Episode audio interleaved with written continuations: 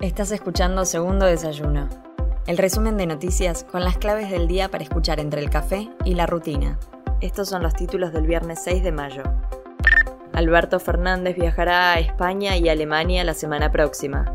El presidente realizará una nueva gira por países de Europa y aunque restan confirmarse detalles sobre su agenda, la portavoz de la presidencia Gabriela Cerruti informó que el mandatario visitará España y Alemania para reunirse con jefes de Estado y empresarios.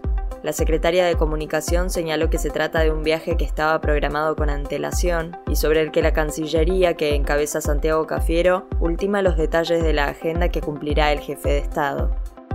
Diputados convirtió en ley la regulación de la industria del cáñamo y cannabis medicinal.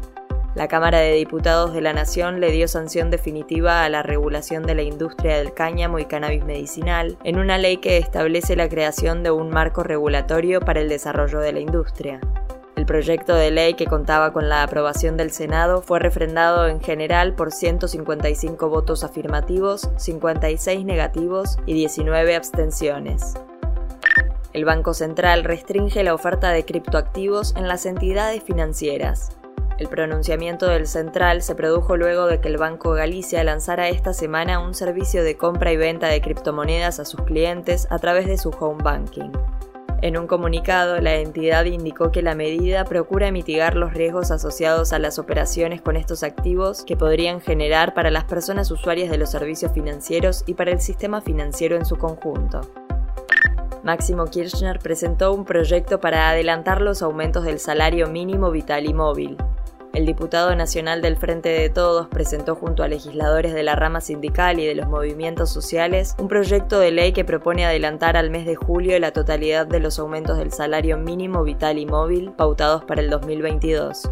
La iniciativa propone que el incremento del 45% pautado en el mes de marzo por el Consejo del Salario se cobre en agosto y no en enero de 2023, con el fin de preservar el poder adquisitivo del salario en relación al incremento del índice de precios al consumidor.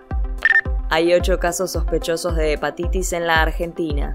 El Ministerio de Salud de la Nación confirmó este jueves que se registraron ocho casos sospechosos de hepatitis que se encuentran bajo estudio e investigación epidemiológica y que aún no fueron clasificados como graves de origen desconocido.